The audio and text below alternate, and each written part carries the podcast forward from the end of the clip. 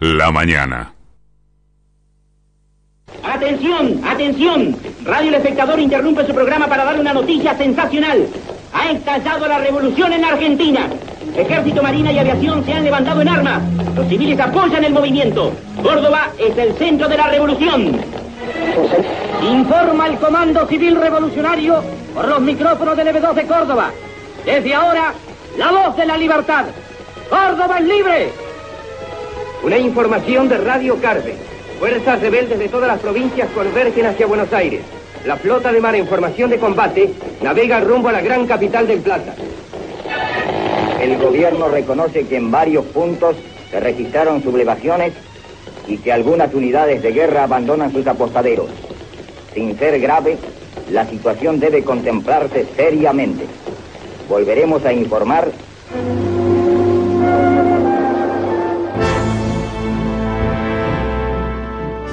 Buen día amigos, buen día mi admirado Gustavo Campana, ¿cómo va? Hola Víctor Hugo, ¿cómo va? Un gran abrazo para todas las compañeras y compañeros de la radio, ¿cómo anda eso? Poniéndonos en marcha con un día espléndido, ¿eh? viene bien junio, está precioso esto, ¿no? Sí señor, frío pero, pero lindo. ¿Reconociste ese audio que acabamos de escuchar para la presentación del programa? Ese es un largometraje de Lucas de Mare, Después del Silencio con Arturo García Ur y, si mal no recuerdo, María Rosa Gallo.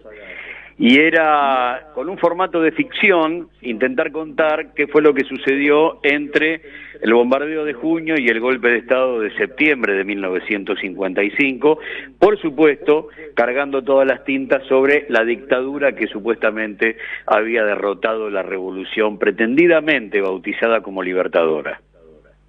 ¿Vos no tenés ningún recuerdo del bombardeo del que hoy se cumplen 66 años? No, no, tengo la reconstrucción histórica de lo que sucedió ese día en el que Buenos Aires se convirtió en, en, Guernica, ¿no? Ese día fue el bautismo de fuego de los aviones de la Armada y de los panqueques de la Fuerza Aérea, así se denominaba a los Gloucester que habían partido la mayoría desde Morón, desde la séptima, y que en el aire se habían dado vueltas y que habían bombardeado Plaza de Mayo junto con los aviones que habían partido desde el sur de la provincia de Buenos Aires.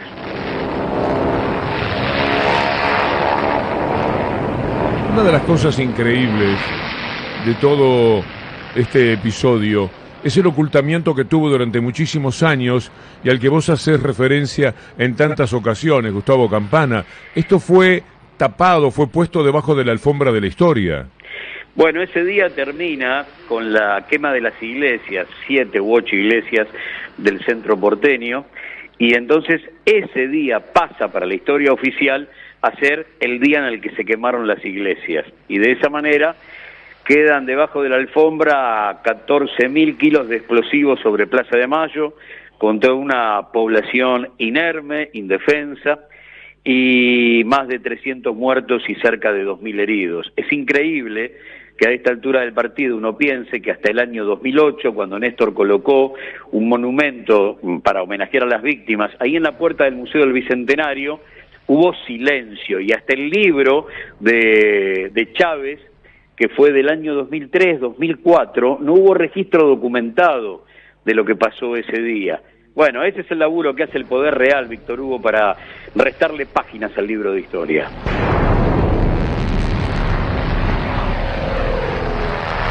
Si esto fue ocultado, si aviones con pilotos argentinos atacan argentinos indefensos en la plaza más importante y más histórica del país. Y eso no toma la relevancia que corresponde. Creo que es un indicador de un poder devastador que, puesto en la actualidad, tendría hasta que tranquilizarnos. Lo que están haciendo es suave, siendo un horror en el comportamiento que tienen siempre del pequeño golpe de Estado de cada día frente a lo que sucedió hace 66 años. Y además lo que hay que plantear es el por qué eh, el asunto de terminar con Perón es apenas el último capítulo, porque las bombas son contra un modelo de país. Son bombas que parten de un proyecto de colonia que después, una vez que se da el golpe del 55, comienzan las negociaciones para que finalmente entre el 56 y el 57 la Argentina ingrese al Fondo Monetario Internacional y tome por primera vez deuda externa después de lo que había sido el proceso de desendeudamiento e independencia económica de ese primer peronismo. Las bombas van contra el modelo de país, aunque hayan intentado matar a Perón.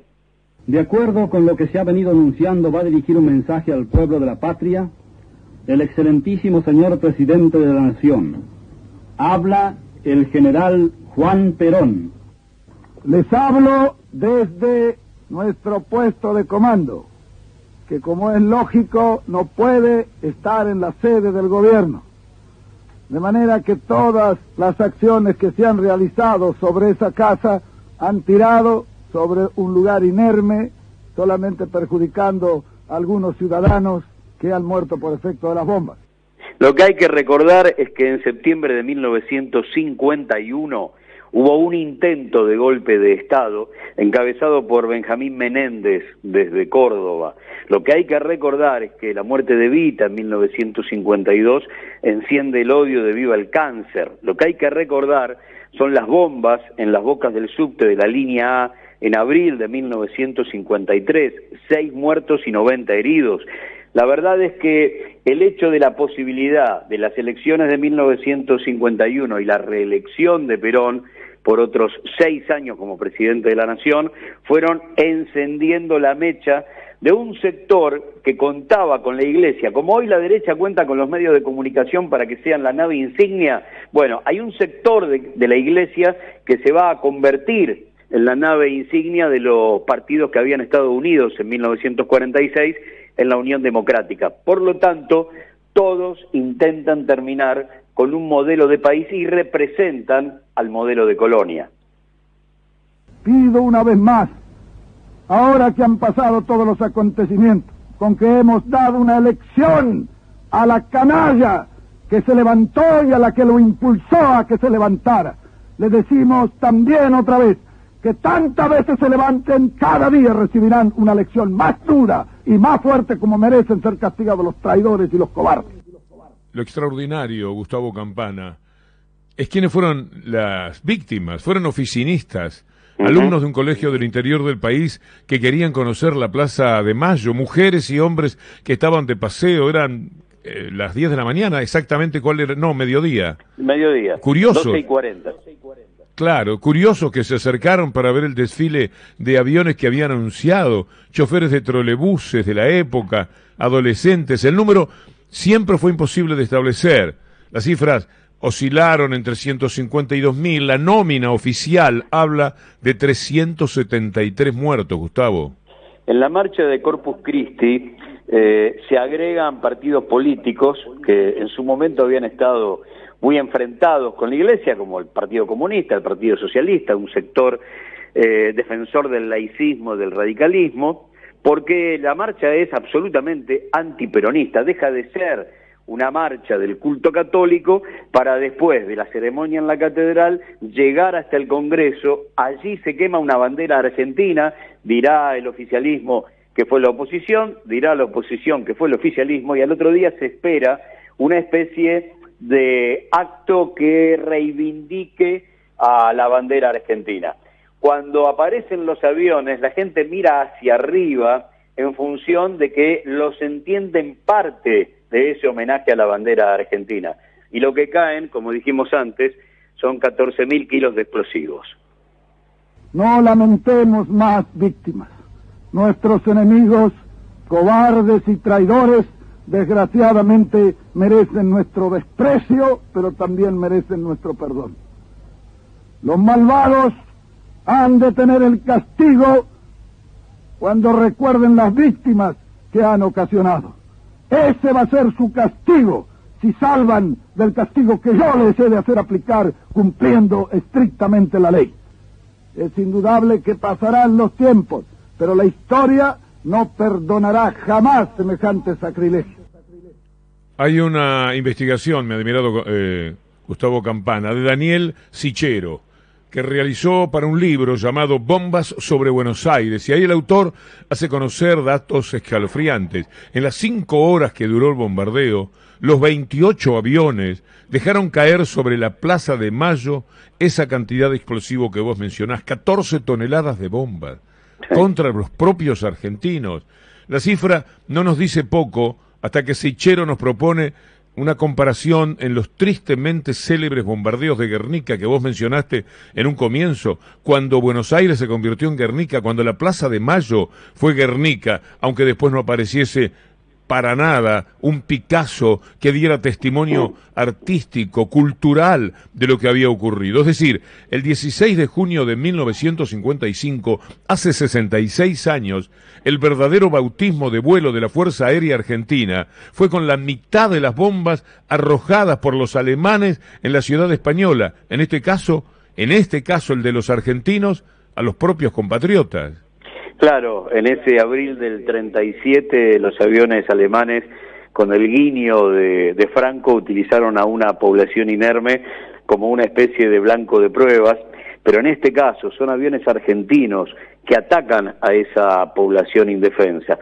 Yo estaba escuchando la voz de Perón recién y aparece como un gesto de una dureza que finalmente no tuvo nada que ver con la realidad hubo una dosis de impunidad muy fuerte para los que intentaron el golpe del 51, vuelve a tender la mano encarcelando en, cárceles militares y buscando que sean juzgados por la justicia militar aquellos que bombardean la Plaza de Mayo. La impunidad del 51, la impunidad del 55, eh, Perón después se, se formula una autocrítica muy fuerte en, un, en uno de los reportajes de, de Getino y de Pino en 1968 en Puerta de Hierro, diciendo que obviamente hoy hubiera hecho todo lo contrario, teniendo en cuenta lo que hicieron esos militares con la República Argentina a partir del golpe del 55, matando el modelo de país.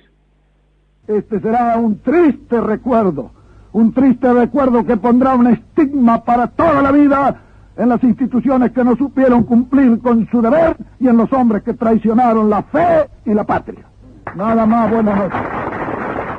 Los aviones se van a Montevideo y ahí son recibidos por un joven oficial, Suárez Mason, que había, se había refugiado en la capital uruguaya tras el intento de golpe de 1951, el que después termina siendo el gran carnicero del Regimiento 1 Patricios en la última dictadura, la impunidad con la que pudieron desarrollarse en el resto de la historia argentina estos tipos, significa el terrorismo de Estado que vivimos a partir del 24 de marzo de 1976. El brigadier Cachatore tripula uno de los aviones panqueques que se dan vuelta en el aire y que forman parte de, la, de los Gloster de la Fuerza Aérea y termina siendo no solamente el intendente de facto de la última dictadura, sino el modelo político, dicho por él mismo tantas veces, del propio Mauricio Macri.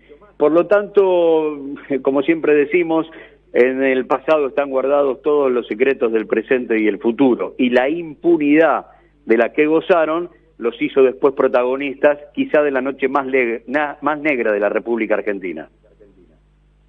Mi querido admirado Gustavo Campana, muchísimas gracias por esta posibilidad de abrir el programa con un episodio que ocurrió hace 66 años, pero que tiene un correlato casi permanente de odio, de desprecio, de bombas que ya no necesitan ser bombas, por lo menos hasta ahora, pero que tienen el mismo caudal, de odio y de bronca, de resentimiento y de deseos de organizar la sociedad de acuerdo a una élite eh, dominante que no puede tolerar, no puede sobrellevar la palabra pueblo. Un gran abrazo, Gustavo.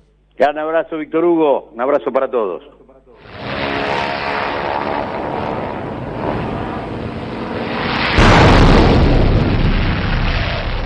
Yo adivino el parpadeo de las luces que a lo lejos van marcando mi retorno.